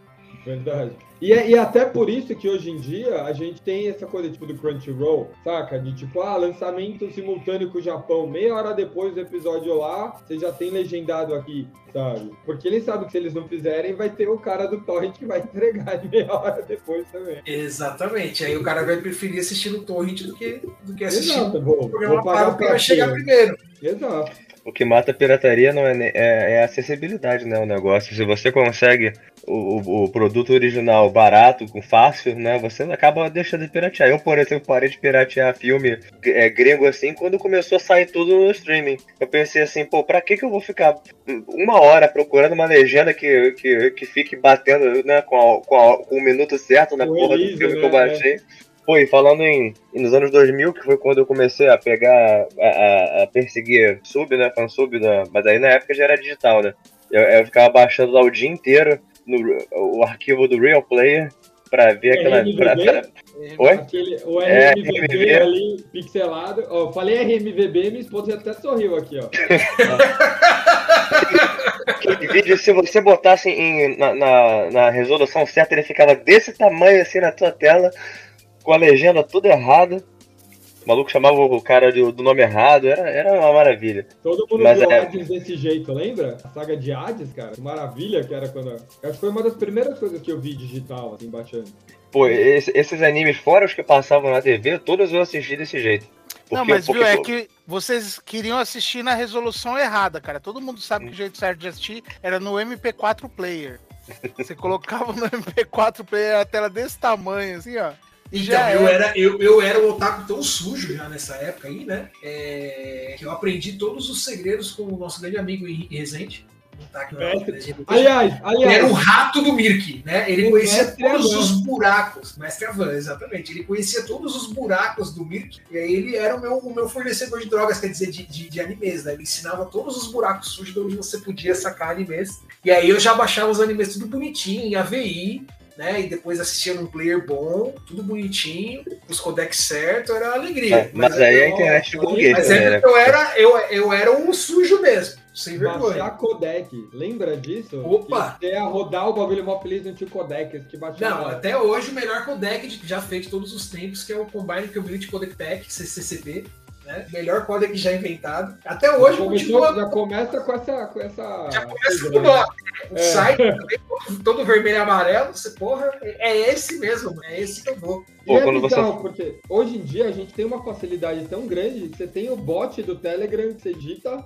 A gente pode colocar no nosso grupo lá o bot do Telegram, digita o nome do anime e ele já fala: Você quer assistir esse? Ó? Você dá o play e ele começa a rodar na sua tela. Sabe? Tipo, Não, hoje em dia tá muito fácil ser um, ani- ser um otaku sujo. Quando eu era mais novo, você precisava se esforçar. Seja e que bom que melhor. tá fácil, tá, gente? Eu não tenho saudade de, de ser difícil, tá? Não é isso que eu tô É. querendo dizer. Não é aquela coisa Na minha época que era Ai, bom. na minha época que era bom. Não, na minha época era uma bosta. Exatamente. Deus que hoje em dia tem, tem, tem, tem acessibilidade, cara. Eu, eu, quando era moleque, queria assistir a série de TV de outros, eu tive que achar uma locadora, na verdade, onde Nossa. tinha a série de TV gravada em VHS, direto da televisão, tinha os comercial junto, sem legenda e sem nada. Foi assim que eu assisti a série de TV de outros a primeira vez, tá? Sei lá, 2001, por aí. né? Inclusive tinha todos os comerciais juntos, né? Foi a- e foi o primeiro contato que eu tive com um comercial japonês, Que, aliás, vale um programa. que é um submundo, é, é todo um submundo, né? Se você um dia tiver aí Eu sem sou saber o que fã. fazer da vida, estou entediado, entra aí no YouTube e procura comercial japonês, meu amigo, você vai descobrir uma realidade paralela. Cara, eu tô na temporada 23, episódio 122, cara, da- dos comerciais do, Japão, cara. Já viu Os comerciais do Japão sempre foram estranhos desse jeito que são até hoje. Já eram estranhos na época. E foi o meu primeiro contato. Os comerciais que você começava a assistir, né? Tipo, um bagulho muito louco, e você ia ver, era tipo comercial de nada. Aí você, mano, não tô entendendo o que tá acontecendo aqui, tipo. Tem um comercial muito doido que tem, um, que tem um Robocop todo cromado, aí quando ele entra na casa da pessoa e rouba a geladeira, e no final era comercial de frango frito. É, tipo. Fala, mano, o que tá acontecendo, mano? Mas é, o melhor é o final pra você entender. É que, sabe, eles fazem mó comercial drama, às vezes tem uma puta história, a pessoa cresce, morre, não sei o que, vai, vai, e aí, tipo, é, sei lá, tipo, de Meias. bala. É, é, é tipo, bala de. de é um bagulho muito bizarro. E, e era sofrido mesmo, viu? Puta, Slock, verdade, cara. Não, era pra Era você conseguir. sofrido. E você ficava camelando pra conseguir achar o anime, cara. Era, era, era tenso. Hoje em Ei, dia, hoje, A única diferença é que a gente achava um monte de coisa merda legal pra caralho, né? Que era tão difícil conseguir. Quando você Então, é- pegava, você valorizava ali, tipo, nossa, mano. Exatamente. Exatamente. Não, ó, eu vou, eu vou evocar aqui, eu vou evocar aqui que nosso correspondente internacional, né, a nossa história já contada aqui outras vezes, quando a gente combinou de assistir Evangelion na casa do Eduardo, porque ele tinha as fitas lá. Esse era nosso rolê, tipo, alguém tem locomotion em casa, vamos nos Caralho. deslocar, pegar o ônibus Era e boy, ir pra né? casa dessa pessoa. Era boy. Quem tinha locomotion era boy. TVA, lembra? Teve, tinha, viu? A, a gente, a gente tá falando de uma época, Nathan, que assim, tinha locais, bairros que determinadas TVs a cabo não chegavam simplesmente. E não, tipo assim, não era assim, você vou ligar igual net, etc. Vou ligar, ah, não temos previsão. Não... Tipo assim, eles falavam, não tem, se fode aí. Ô, pera, o que, que você tá falando, cara? A gente tá falando de uma época que até o SBT pegava mal pra caralho, velho. Lembra? Não pegava SBT direito Cara, em lugar nenhum. Era tão ruim, era tão ruim que, tipo, a propaganda da SBT, quando começava a transmissão de manhã, era ele se vangloriando que estava disponível em tantos municípios do Brasil, né? E de SBT disponível em aí, X municípios, e tipo, ia aumentando assim com o tempo, que tava expandindo, né? E tipo, era, era a propaganda dos caras, né? Era, era o mapa do aumentando. Brasil, né? Era o mapa do Brasil e tinha um desenho de do um satélitezinho É. assim, e tipo as luzinhas, assim, os pontinhos apontando no mapa do Brasil. Aí a gente já vê como a gente já era noturno, né? Notívago. Os caras sabia do Jesus do SBT e sabia a propaganda de início das transmissões do SBT. Ou seja, os caras passavam Não, não, madrugada. Não, não tinha como passar madrugada. Não, mas, cara, porque pra 11 você horas assistir- acabava. Não tinha TV amada. Não, Não, mas mas se você assistir as acabava- coisas estranhas que não passava na TV normal, você era obrigado a ficar acordado de madrugada. Cara, eu assisti umas coisas na TV aberta no Brasil de madrugada que até hoje eu, eu, eu fico. Eu, eu só não acho que eu alucinei, porque é um bagulho que não tem como eu ter imaginado. Que depois eu fui ver e existia de verdade. Por exemplo, eu assisti Rei Arthur na TV Globo de madrugada, cara, passando no domingo maior. Aquele do Merlin com, com a cabeça. Ah, exatamente. Porra, eu assisti na TV aberta, assisti mano. também, assisti também. Nossa, No- aquele Morgan domingo já maior, hoje, cara. Quando eu era criança eu me assombrava aquela porra daquele moleque com aquele capacete com cabelo encaracolado, cara. Eu era roupa dourada com cabelo encaracolado. O que tá acontecendo, cara? Esse daí era o que tinha o Richard Gere, não era? Ixi, Eu agora acho eu que não é, lembro. cara. Eu só sei que esse, esse Merlin era o mesmo que os caras colocaram no Knights of the Round, aquele joguinho beat 'em up do, do reator. Ah, é Ele verdade. acabou- ele acabou virando mesmo Merlin. Momento pesquisa no Google. Esse do Richard Gere é de 95? Não, Então, é isso lá- é dos anos Não, 80, não, os não, anos não. Ele 80. falou do Richard Gere? Não, O não, é anos, filme- não, eu acho que é nem dos anos 80, cara. O nome uma do cara de filme é. Excalibur. É Excalibur, Ah, isso. Excalibur. Ah, eu, tô- eu, eu, eu não, eu não vi o filme, mas eu, mas eu tô ligado do qual é o filme. Agora eu entendi. Isso passou na TV aberta, domingo maior da Globo, cara. Você- vocês conhecem os, os Caçadores de Mito, lógico, né? Todo mundo conhece, quem não conhece. Sim. Aqui, o Adam Savage, ele sempre conta a história de que ele assistiu isso, na, o Excalibur na- na- no cinema, foi pra casa e fez uma armadura de, de, de papel alumínio com o pai. E, e no dia seguinte, e depois levou pro colégio e passou mal de, de, de, de, de- calor, tá ligado? Desmaiou. pra você ver, Ah, não, sem razão, da mas de entendeu? jeito nenhum, mano. Eu pensei que era mais antigo, porque ele tem uma cara de Technicolor, sabe? Não, é muito, é muito antigo, cara. Quer dizer, de 81 já acho antigo pra caramba. Não, muito. Bom, e é Não. isso, né? É, passar, passar perrengue pra assistir anime no Brasil era assim. Hoje em dia é fácil, graças a Deus, né? Agradeçam aí a, a Santa Internet, né? A ironia é que hoje em dia que é fácil eu não quero mais.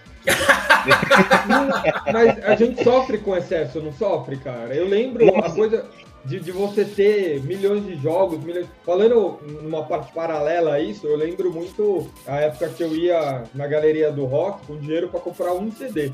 Sabe? Era ele. E aí você já ia com aquele na cabeça, ia lá, comprava o CD, mano, ouvia com a letra, decorava. E aí quando rolou de eu comprar dois CDs da mesma vez, foram dois do Savatage até, Edge of Thorns e o Hall of Mountain King.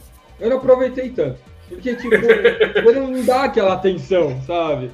Pode ver, todos os jogos que a gente amava quando era criança era um jogo bosta, mas era o jogo que a gente tinha. Aí, Sabe? aí Então você a gente jogava zerava. 5 milhões de vezes até. Não, Pegar os a melhores jogos, os melhores jogos eram aqueles que vinham na memória do videogame, filho. Porque é- era aquele sendo jogado infinitamente. Esse O daí foi a melhor do- jogada de O marketing. labirinto do dessa Master do System. né? Master System. que você fazia e ainda ficava com medo de quebrar o videogame depois, sabe? Tipo, porque sua mãe falava que ia quebrar. No meu caso era demo disco do PlayStation 1, aquele, é, o único CD original. Nossa, demo o disco do PlayStation 1, mano. Eu joguei o a primeira batalha do Parapa The Rapper 5 milhões de vezes. Nossa. É, Era, era, foi o único Tekken 3 que eu tive. Eu joguei- Tinha o Ed e a Sha- é, Xiao Yu, não lembro o nome dela, como é que era. Aquela garota chinesa que lutava. É. Wu- é, Wushu, eu acho. É, e, caraca, eu não. Eu, eu só jogava com o Ed. Inclusive, eu, por, por causa dele, eu comecei a fazer capoeira na época. Tentar mostrar tá difícil aqui, só o brilho. É, mas, deu, tá. mas deu pra rapa, vocês viram. Caraca, você, você começou a fazer capoeira por causa do Ed Gordo. É, logo depois eu descobri que não dava. que não era tão Você fácil chegou, você tá bom. chegou lá e achou que era só fazer assim loucamente até ir no mortal. Era só fazer assim no controle e tava tudo certo. A coisa mais fácil era apertar bola e X, bola e X e você ganhava de todo mundo. E pior que, e pior que o demo disco do, do Tekken era foda porque só tinha os dois mesmo, sabe? Você jogava com ele contra ela ou ela contra ele. Não, não tinha mais ninguém. E eu jogava aquela merda a vida inteira. E pior que eu, eu era. Quando eu tive o PlayStation 1, eu era muito criança ainda, então sabe, aquela criança que não entende porra nenhuma? Então eu não tinha memory card. Então, os jogos originais que eu tinha, eu, eu jogava. Eu, se eu não zerasse uma vez só, eu não vi o final, sacou? então você tinha que jogar até o fim do jogo. E jogava de novo, de novo, de novo. E nunca saía, né, do começo. Então, eu, mas, mas a parada que eu falei sobre, sobre hoje em dia que, te- que a gente tem tudo, eu não quero mais ver, não é nem questão de escolha, é mais questão de que eu não consigo mais engolir anime mesmo. Porque eu sempre. porque quando você é criança, você só tem aquilo pra assistir, né? Você engole qualquer merda. Eu, eu lembro até hoje que eu, eu nunca esqueço desse diálogo do Cavaleiro Zodíaco, né? Não, do Cavaleiro, é, do Cavaleiro Zodíaco. Sim, Ceia, eu vou te ensinar a, a, a técnica da defesa com as mãos nuas. Ela se chama Defesa com as mãos nuas. É... Puta que pariu! Aí, vê- aí vem logo na cabeça aquele vai ceia, né? Aquele diálogo é, redublado pelos brazucas aí.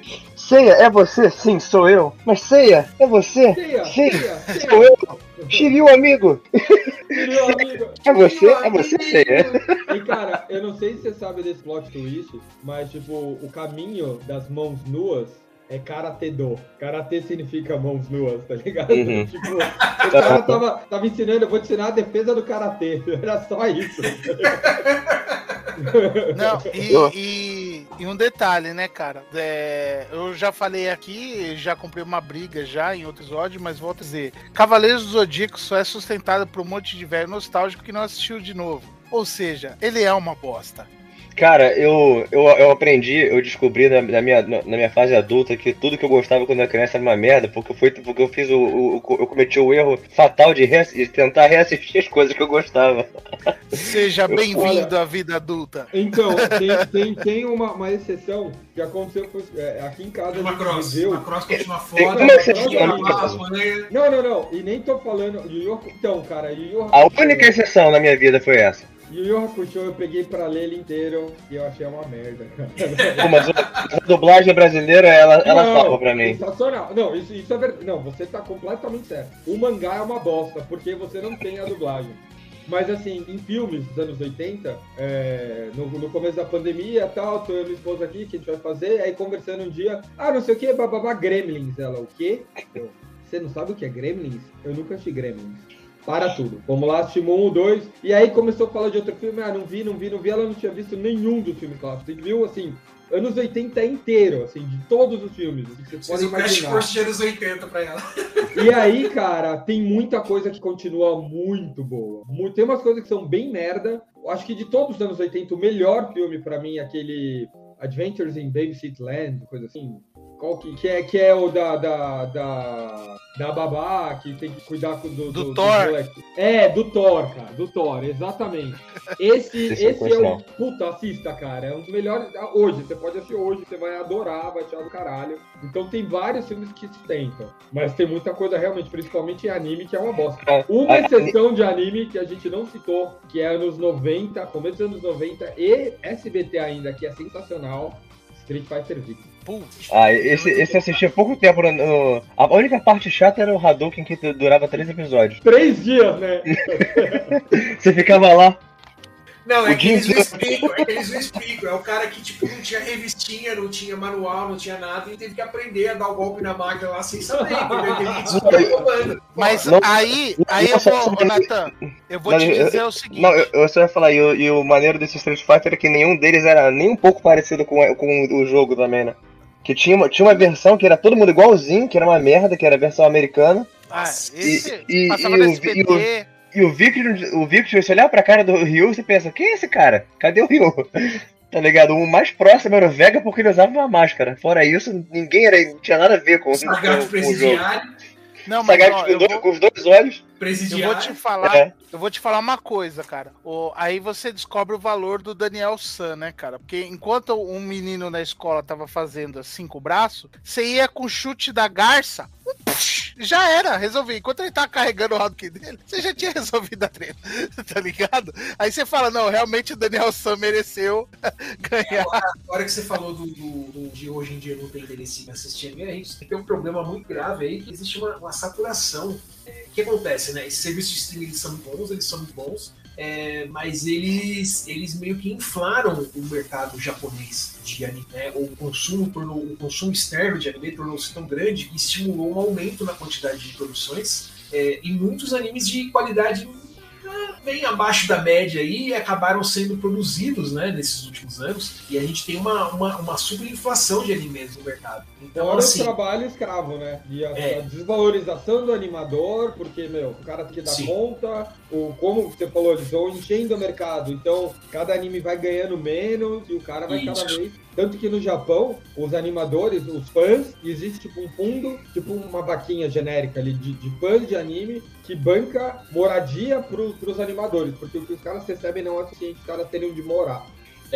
Então, assim, a gente tem uma, uma série de, de animes de qualidade muito duvidosa. Então, realmente, é, você hoje, se você quiser assistir anime, você precisa de um, de um guia, né? Pra ver o que, que é bom, o que, que, o que, que tá prestando na temporada, o que não tá prestando. E aí você escolhe as séries que você vai assistir. Porque se você for assistir tudo, você vai ter uma decepção muito grande. Muita coisa ruim. E tem muita coisa que, assim, é, é, é cópia da cópia da cópia da cópia, né? É tipo o anime genérico do, do genérico, assim, sabe? Você começa a assistir e você nossa, eu já assisti isso. Não, não tá assistindo, é a primeira vez que tá sendo produzido. Acabou de ser lançado, mas é, é igual a vários outros animes, sabe? Tanto que É. quando sai algumas coisas um pouco diferente, o melhorzinhos, o negócio explode de uma maneira. Tipo Exatamente. Attack on Titan, esse Kimetsu no Yaiba. Quando, meu, a galera fica maluca, assim, porque, tipo... E não é tão original quando você para e olha, tá ligado? E também tem, e também tem a, a masturbação daquela parada que também não acaba nunca, né? Tipo, o Dragon Ball nu- nunca mais acaba, toda hora tem uma cor de cabelo diferente. One Piece. A- aquela merda do One Piece, pelo amor de Deus, tem um bilhão de episódios, nunca vai acabar aquele negócio também. Não, mas agora vai acabar. A- a- Ah, será que vai? Não, o, o Ishiro Oda acabou de tirar férias, ele falou que vai tirar a primeira férias da vida dele, a segunda, na verdade, pra se preparar pra escrever o final, porque vai entrar no arco final do mangá. Daqui a 10 anos volta, cara. Dragon Ball acabou quantas vezes? Eu acho que o One Eu- Piece eu- não. Eu E outro, acredito Dragon no Ball- One Piece e acredito no, na turnê de seguida do Kiss. Já, já é a quinta deles, eu acho, que eles estão fazendo agora. Então, é que assim, Dragon Ball, o Toriyama não faz, né, cara? Os estúdios é que ganham dinheiro em cima, né? O Toriyama, ele se aposentou já tem 20, 20 e poucos anos e ele mora hoje num castelo lá no interior do Japão, né? E ele é praticamente o senhor feudal da cidade, é. Ele é praticamente O senhor feudal lá da cidade. O Super ele não desenha, ele só escreve. Ele não, arrumou outro cara e fala, tô de saco cheio, pega os caras aí. Ele é, ele é praticamente o senhor feudal da cidade onde ele mora, ele não paga imposto, porque ele tem isenção na prefeitura, porque, tipo, a atração turística da cidade é o fato de que tem o castelo o Toriyama mora lá, e a galera vai lá porque usa o Toriyama, e o Toriyama mora lá, e etc. E, tipo, os caras ganham turismo, e ele vira e mexe, ele ameaça se mudar de lá, os caras, não, pelo amor de Deus, faz campanha, fica Toriyama, o cara não mudar da cidade do interior que ele mora lá. É perceptível que ele não desenha, né, o Super, porque, pô, tem cada. Tem cada bizarro no Super. Não, não, eu tô falando do mangá. Tô falando do mangá. Ah, tá. Porque É, não, o, o anime é pior ainda. né? Eu acho que o anime ele nunca nem chegou perto. tá? É, não, acho que não. É, não, ele não tem gerência nenhuma, tipo, com foda-se já há muitos anos. Mas eu vou te falar, eu não, eu não posso nem dizer, dar aquela de velho e falar assim, não, porque Dragon Ball hoje em dia não presta. Cara, Dragon Ball nunca prestou. a, a prova disso é eu com toda a nostalgia, todo aquele, aquele óculos rosa, né? Que você olha no passado, você tenta assistir, você não consegue. O Goku, se o Goku passar mais, uma, mais um episódio correndo naquela merda daquela serpente, eu, eu, eu quebro essa porra toda. eu vou te falar, o único jeito que eu consegui reassistir Dragon Ball, cara, foi, foi, foi eu, eu reassistir com aquele Dragon Ball, Dragon Ball Abridged, que é aquela paródia. É o Kai, lá. é, não, não, o, o Kai é, a- é, é, é o abreviado. O- o- não, é- certo. O Abridged é um abreviado sacaneado pelos os gregos americanos. Tipo, por exemplo, o, o- quando o, o, o, o Gohan vira macaco gigante a primeira vez, e, e quando ele volta ao normal, ele fica pelado, né? Aí o Piccolo, in- inexplicavelmente, né? Ele faz assim e, e, e cria roupas pro Go- Gohan, né? Aí no, no, no- no normal, e, tipo, ele, ele faz isso e, tipo, foda-se, é normal, é um raio de roupas, né? Aí no, no, no, no Abridged, que é dublado em inglês, né? O cara, ele, ele, ele, ele carrega o golpe e fala assim, Clothesting! Aí aparece a roupa. logo, logo depois que aparece a roupa, né? Ele fala assim, é, esse é facilmente meu golpe mais metrosexual. É feira da fruta do bagulho. Quando, quando, quando o Raditz chega pra enfrentar o Ball Feira da Fruta, bem, bem colocado. É, é- é muito bom. É, hoje em dia tem umas piadas assim, o- porque demorou um an- anos pra ser feito. É, tipo, começou a ser feito 10 anos atrás, ou, ou mais. Então tem umas piadas lá atrás que são meio assim de mau gosto, mas é, é muito engraçado no geral. Tem- por exemplo, tem, logo no comecinho, porque ele só pegou o Z, né? da- Desde aquela história do Raditz. E o, o quando o Raditz chega na Terra, e aí quando ele vai enfrentar o Goku e o Piccolo, eles tiram as, arma- as roupas pesadas, né? Aí o Raditz fala assim, "Hã, então nudez faz você mais forte nesse planeta? Aí o Goku, não, nós estamos usando roupas pesadas. Aí o Raditz, ah, claro, porque a minha ideia era estúpida, né? é o único jeito que Dragon Ball Z é reassistível pra mim, cara, é, é assistir o Abridged. Porque se você, não, se você não leva em consideração o quanto aquilo é ridículo, sabe? O, o Vegeta destrói a Lu, o, o- não, o Piccolo destrói a Lu aí no episódio seguinte, é porque eles inserem, além da redublagem, eles inserem cenas também que não existem. Tipo, o, o Piccolo destrói a Lu e, e na cena seguinte tá, tá o, o seu, o seu o Mestre Kami assistindo TV e tá passando a notícia lá, um, um, um- tsunami a- a- a- derrubou a cidade e tal, milhões mortos pela falta da lua. É o único jeito, cara, porque Dragon Ball, esses animes do. É aquilo que eu falei, o único realmente que eu consegui assistir, sério, sem, sem pular, sem ficar de palhaçada, foi o Yu Yu Hakusho e pela dublagem brasileira mesmo. Ainda assim, eu parei lá na. Ah, eu tô Eu-. Opa. Ah, eu tô Toguro, exatamente. Eu parei ainda na- no, no Torneio das Trevas, mas foi o único que eu consegui assistir. Porque, porque aquela coisa, né? Quando você é criança, você não se toca nessas besteiras, né? Nesse, nessas, nessas histórias ridículas. Ainda mais porque a maioria dos animes que a gente assistiu era tudo shonen, né? E shonen é, é, é o- é o estúpido do estúpido, né? Exato, exato. Bom, então pra, pra encerrar, gente, cada um come- é, é, recomenda um anime aí, por favor, que marcou a, a formação, a formação taqueira sul de vocês. É, não, a, a, isso daí é fácil que eu vou roubar, já vou derrubar uns três aí. É, que o Slot citou, mas, cara, um que eu. Eu tenho, algum, eu tenho alguns problemas, né? Eu, eu sou uma criança que gosta de repetição e eu tenho alguns rituais anuais, né? Seja é, ler 1984, que eu abandonei nos últimos anos, esse vício de é, assistir Senhor dos Anéis, porque você fala assim, puta, antes eu lia todo ano, eu já não tenho esse tempo todo, então eu vou assistir o filme, que leva o mesmo tempo de ler o livro, né? Mas tudo bem. É, mas, cara, sempre que dá uma vontadinha, eu volto e assisto o Record of Lodoss War, cara. Meu, 12 episódios, redondinho, animação foda. É, cada vez que eu assisto, eu gosto mais, né? Dá saudade do tempo que a gente saía à tarde e chamava alguém na casa para jogar D&D, né? Hoje em dia você não, não tem essa possibilidade, seja pela distância, seja pelo tempo, né? Mas, cara, é maravilhoso, bicho. E é, é, tem momentos assim memoráveis, né, cara? Então acho que é um, uma das coisas que envelheceu muito bem. E já aproveita aí e fala, cara, vocês não, não conhecem Rei Arthur, ninguém conhece além de, de mim, cara, assista, é muito bom. Igual Rosa de Versalhes. É coisa antiga, mas é boa. O meu, exemplo eu já, o meu exemplo eu já falei que é o Yu Yu Hakusho. É o único anime que eu consigo recomendar para qualquer pessoa, porque. O Yui machucou. porque a dublagem dele é muito boa. E, e eu acho que realmente é aquela coisa que o, o cara falou que eu acho que se fosse em japonês não seria a mesma coisa. A grande graça mesmo é a localização, porque tem toda uma. Eu acho, não sei se era porque o fato que ninguém conhecia essa merda antes de vir pro, pra TV, né? Então, é aquela coisa, né? Se hoje em dia eles, eles traduzem o negócio errado na TV hoje em dia e eu tô ouvindo em inglês, eu sei que tá errado, eu fico puto. Mas se você for pegar a, o, o, script original do Yu não deve ter nada a ver, deve ter uma palavra ou outra em comum só com o que eles falam no desenho.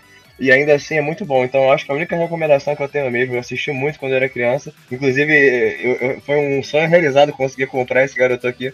Porque o Yu é uma das coisas que, pro bem e pro mal, nunca mais teve porra nenhuma de Yu desde que acabou. E nem colecionável também, porque eu, quando eu trabalhava, eu trabalhei em lojas de colecionáveis, lá para uns 6, 7 anos atrás, e eu falei com. Eu, de vez em quando, é, quando eu tinha CCXP, essas coisas aqui né, no Brasil, vinham os caras da Bandai lá de fora, os japoneses, conversar comigo em inglês, porque eu não falava japonês, eles não falavam português, né? Aí eu conversava, conversando com eles, eles falando assim, poxa, uma, uma coisa que faz muito sucesso aqui no Brasil é o Hakusho, só que eu nunca vi um colecionável. Aí eles disseram, então, o, o eu não lembro o nome do criador agora, assim, o criador não gosta de, de nada de, de, de merchandising do Hakusho, então qualquer coisa que seja produzida é extremamente difícil de fazer. Então eu acho que é pro bem e pro mal, né? Tanto que essa porra aqui é pirata, tá ligado? Isso aqui não existe. Isso aqui é, é uma empresa qualquer que resolveu fazer o, o, o, boneco igual. Mas uma parada oficial mesmo da do Yu Hakusho é muito difícil. Tá perdendo tempo aí, tá comendo bola. É o mesmo escritor do, do Hunter x Hunter, não é? Ou não? É. Sim. É ele. É o mesmo cara. Eu esqueci o nome Ele é dele. casado, se não me falha a memória, com a criador do Sailor Moon. Ah, é? É. Ah, então é por isso, né? A mulher dele que paga todas as contas da casa com, com merchandising. Deve ser. Porque, porra, Sailor Moon tem até, cara, sei lá, papel higiênico lunar. Mas, viu, é igual, é igual, é só você observar, cara. Ele começa a faltar uma grana, ele precisa reformar um banheiro, ele lança alguma coisa de Hunter x Hunter. É, continua a história. né? Nada, nunca de Hakusho. É, É, isso aí ele é. fala, ah, eu tenho que reformar o banheiro. Ele lança, aí, putz, já juntei essa grana, agora mais uns dois aninhos. É bem por aí mesmo. É, Bom. faltou eu, né? Eu vou Eu recomendar também. então. Ah, Mari, desculpa. Não, se você quiser, que eu acho que você quer fechar, né? Pode, pode? É, pra mim, o meu, o meu que marcou ali a infância e tudo mais foi Guerreiras Mágicas de Heart, principalmente a fase 2.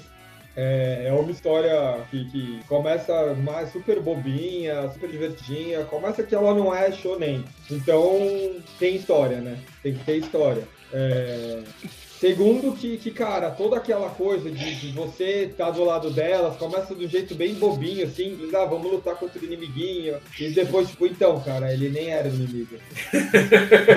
Vo- Vocês que estão fudendo o rolê, você tá aqui porque, tipo, meu, a, a- ela, a menina. Não vou dar spoiler, mas Tipo, te dá uma, uma quebra de perna e aí tem uma segunda fase ali onde o negócio vai de 8 a 80, de uma historinha super simples um complexo pra caralho. Então, e, e passou no SBT, então era aquela, aquela coisa bem rara da gente conseguir assistir em ordem, que era o mais milagroso ainda. Então gosto bastante. E uma outra recomendação já é para um, um anime que ele é antigo, tem uma versão mais recente, tipo do, do Fly aí, que foi refeito, que é a que eu recomendo assistir, que chama Magical Circle Guru Guru. Ou quem for procurar em japonês, Mahojin Guru Guru. Esse é um mangá, cara, é, é sensacional. Ele é inteiro feito com. com é, um, é um de comédia. E ele é feito baseado no, nos RPGzinho de, de NES, saca? Bem com essa pegada assim. Foi um mangá que eu lembro quando eu trabalhava na Animangá, eu vi ele, fiquei apaixonado. Quando eu fui no Japão, comprei ele inteiro em japonês, sofrendo com, com- com o dicionário ali, mas li o bicho inteiro. E depois fui assistir o anime, e esse anime mais recente, acho que é 2017, não deve nada pro mangá, ele, ele é bem completinho. Então, recomendo pra caramba. A Rebeca assistiu comigo, ela rachou o bico, adorou. Então, é bem divertido, bem leve e, e bem feito. Eu deixo essas duas aí. Legal. E sua vez agora, Slot. Eu vou dar duas recomendações também, um velho e um. O velho eu vou recomendar um anime que na época todo mundo torcia o nariz, falava que era uma cópia dos Cavaleiros do Zodíaco, que é Shurato. Sabia! Shurato. Excelente música de, de abertura, né? É, e foi um, um anime que me marcou bastante, porque assim, nós aqui no Brasil, né, a gente tem uma formação em uma cultura ocidental, né? E raramente a gente tem contato com conceitos de culturas orientais, né? E Shurato é um anime centrado no hinduísmo. Né? Então, foi a primeira vez que eu tive contato com conceitos, por exemplo, como transmigração, né? que a gente não, não tem na nossa, na nossa. Então, assim, foi, apesar de, né, enfim, um anime, shonen e tudo mais, eu tive contato com alguns conceitos ali que me ajudaram a, a expandir um pouco os horizontes para possibilidades de visões cosmológicas, né, muito diferentes daquelas que a gente está acostumado. E, e que depois na adolescência, foi, na adolescência isso foi me inspirar a ler e conhecer coisas sobre outras culturas e outras, outras visões cosmológicas. É, e é um, anime, é um anime bacana, a animação é bonita, né? É, os golpes são maneiros. Eu recomendo, eu recomendo até hoje, sim. E inclusive a música da abertura é legal. É, e eu vou recomendar também um anime recente, que é o Mob Psycho 100. Né? O Hiro, o ator do Mob Psycho, é um cara, é um cara impressionante. Né? Para começar, ele desenha mal pra caralho. Né? Ele desenha praticamente palitinhos assim. É, só que ele tem umas ideias tão boas, né? Que ele, ele, ele publicava as histórias dele na internet, em fóruns, né? E, e as histórias se tornaram-se tão populares que ele virou um ator renomado aí de sucesso, né? Ele é o mesmo ator do, One Punch, né? do Saitama, né? Do One Punch Man. E depois ele- o One Punch redesenharam a versão dele, né? E o Mob, o Redesenharam. Mob não. O Mob Mob, não. Só que o Mob ele já é um trabalho mais recente dele, então o traço já tá bem melhor do que Mas eu, que eu era gosto do antigamente. Se você- dele, eu gosto se você- traço sujo você dele. assim. procura. Não, mas se você procura o, a versão original do One Punch Man desenhada por ele, cara, mano, você dá risada, parece piada, cara. Tão ruim que é, sabe? É, mas assim, é um negócio que é tão ruim que tá bom, né? É, mas eu, eu recomendo porque ele tem umas sacadas assim que são muito, fora, fora da caixa, né? Tanto no One Punch Man quanto no Mob Psycho 100, né? Então no One Punch Man ele brinca com o conceito do cara ser muito poderoso, né? A famosa história do, do, do Goku, Saia, Super Saiyajin, poderoso, destrói o universo, cara da 4. Ele brinca com essa cara, cara, mas como, é, como seria se um personagem realmente fosse tão poderoso assim? Como é que você conduz uma história para um personagem desse? Qual é o psicológico de um personagem desse, né? E aí você vê a história do cara que vira aquela a vida dele é um tédio, porque ele é tão poderoso que tipo, né, nada muito faz sentido. nada muito faz sentido para ele, porque ele é poderoso demais. E, e no o Mob Psycho 100, ele faz, ele brinca com esse mesmo conceito, só que ele inverte a, a situação, né? Porque o, o Saitama é um cara que vive entediado, né? Enquanto ao mesmo tempo o Mob ele é um cara que ele é tão poderoso que ele tem inveja das pessoas normais, porque para ele o normal é o excepcional. Né? Então ele é o cara que tem inveja do irmão, porque o irmão ele, ele é sociável, ele é, ele é bom nos esportes, etc. E o irmão tem inveja, inveja dele porque ele é tão poderoso que poderia destruir o planeta se ele quisesse. e aí você tem esses dois extremos ali na relação. E ele tem um negócio que ele tem que ficar calmo, né? Porque senão ele explode, não tem um bagulho assim também? É, então, ele, ele, ele, ele quando ele fica nervoso, ele, ele meio que perde um pouco do controle do- do- dos poderes dele, né? Então ele tem o, o, o tempo inteiro o medo dele de perder, o- de perder o controle, né? É, e- mas assim, a construção dos personagens é que eu acho que é o grande tesouro do Mob Psycho, né? E, e a animação em específico é fora de série. É um dos animes mais bonitos visualmente, né? Tem um Sakugas mais bonitos que eu já vi. É, e eu recomendo muito todos assistam. E, inclusive, tá para sair a terceira temporada aí. Estou ansiosíssimo para assistir, né? Que eu tenho certeza que será tão bom quanto as, quanto as duas quanto as duas anteriores. Inclusive, as aberturas também são muito boas. Né? As músicas são excelentes e, as aberturas são muito boas também, porque é um anime que reflete a produção inteira do Mob Psycho. Você percebe que eles refletem muito a respeito da animação em si, quanto ofício. Né? Então, você pega a animação da segunda temporada, por exemplo, eles usam diversas técnicas de animação que são anteriores até à criação da indústria de, de anime do Japão. Né? Você percebe eles usando técnicas de animação da época onde a animação ainda era feita com equipamentos mecânicos e tal, para você fazer em parque de parque feira e coisa do tipo. Então você é, então tem vários instrumentos assim que é, eles, eles recriam esses efeitos de animação que era feito de forma mecânica. Né? Então é muito é muito interessante do ponto de vista técnico também. Então eu recomendo muito. Todos aí assistam o, o Mob Psycho. Parece, parece que a história é meio besta, assim, a princípio. Você acha meio. O que está acontecendo aqui? Mas o negócio começa a se desenvolver e aí você percebe que tem umas reflexões meio filosóficas, assim, a respeito da vida, né? Que o, a própria letra da música da, da, da abertura do primeiro, primeiro ali, ela já começa falando assim. Ele já começa resumindo sobre o que, que se trata o Mob Psycho, né? Que é se todo mundo. É, se todo mundo é especial, se ninguém, se ninguém, se todo mundo, se ninguém é especial, talvez você possa ser aquilo que você realmente queira ser.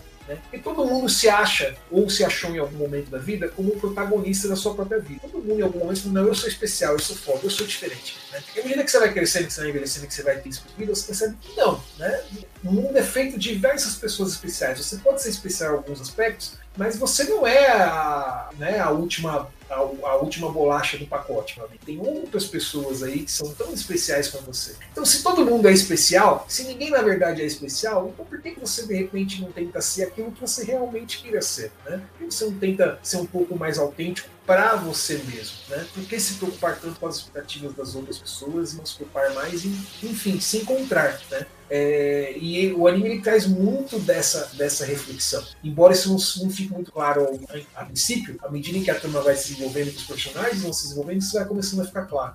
Cara, é um anime muito bom. Como tudo que o Hiro faz é muito especial, viu? Porque ele começa numa premissa que parece absolutamente besta, mas à medida que a coisa vai progredindo, você vai, você vai ficando bastante impressionado com a profundidade dos temas que ele está tratando ali. E de uma forma leve, né? Não é aquela coisa, não é tipo é, surfista prateado do Stanley Moedo, sabe? Personagem aqui tipo de, de balões aqui, um tipo um monólogo filosófico rolando. Não. É a coisa que vai se desenvolvendo de forma natural e que você vai. Os personagens vão crescendo e vão mudando e você vai refletindo junto com eles. Então, eu recomendo. Ó, me convenceu, porque eu tinha começado, acho que o mangá, alguma coisa. Falei, ah, tá, beleza. Cara, assiste o anime. E talvez até por causa do One Punch. Que o One Punch, assim, ele é legal, mas deu pra perceber que foi uma daquelas coisas que deu muito certo. E aí vão querer, cara, tirar, assim, até a última gota. Virou One Punch Man Z, sabe? Sim, sim. E o, e o fã de One Punch Man é a pior parte também, né? Porque ele não entende a paródia, ele fala assim, ah não, porque o One Punch Man ele dá uma surra no Goku.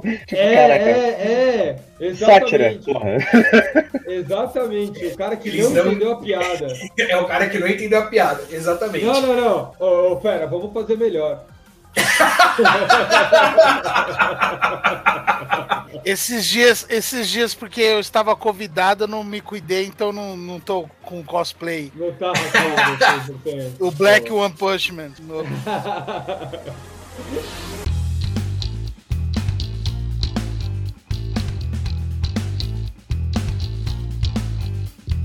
É isso aí, gente. Obrigado a todo mundo que nos acompanhou até agora, né? É, todos os otakus sujos que nos escutam, todos aqueles que não são otakus sujos, mas que se interessam aí pela, pela mídia. Espero que vocês tenham se divertido e, relembrado um pouco da história dos animes do Brasil junto com a gente. Um abraço e até a próxima. Valeu!